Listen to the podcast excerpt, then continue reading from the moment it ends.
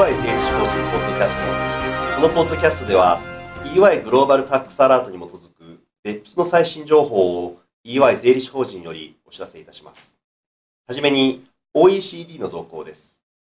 2016年12月22日 OECD は別府に関する最終報告書の最新版を発表しました。これは別府行動4利子損金参入や他の金融取引の支払いを通じた税源侵食の制限に関するものです。最新版は3部構成となっています。第1部では、利子損金参入や他の金融取引の支払いを通じた税源侵食の制限が取り上げられています。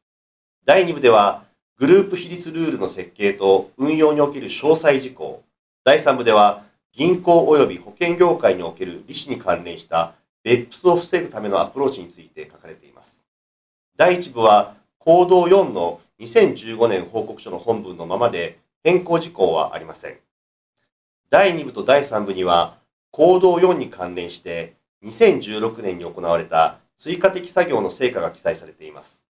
第2部では、グループの第三者に対する準支払い利子、並びにグループの EBITDA の計算方法に重点が置かれ、EBITDA がマイナスの企業がグループ比率ルールの運用に与える影響が取り上げられています。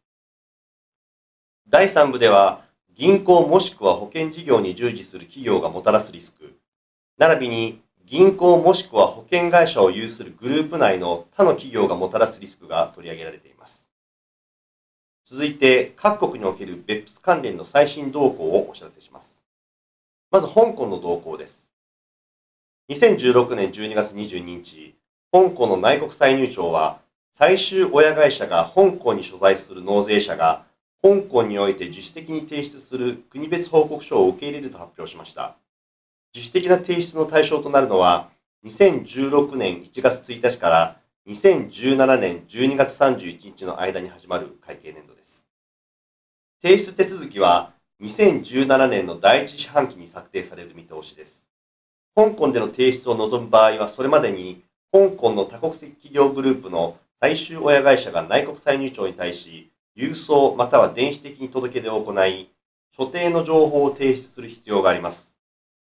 提出期限については、内国歳入庁は具体的に言及していません。続いてロシアの動向です。2016年12月7日、ロシア政府は連邦税務庁に対し、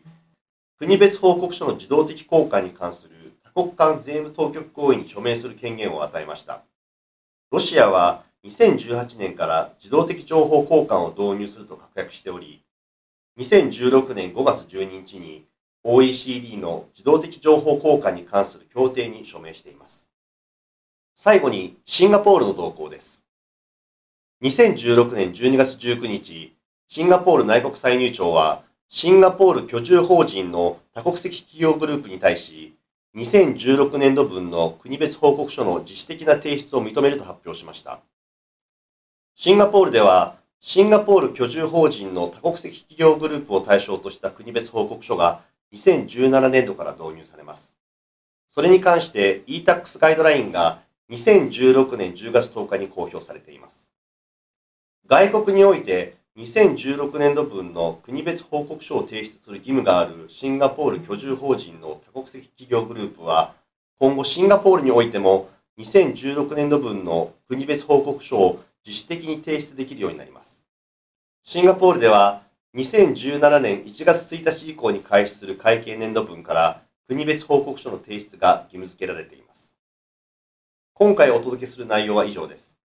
別府に関する最新情報は EY 税理士法人のウェブサイトをご参照ください。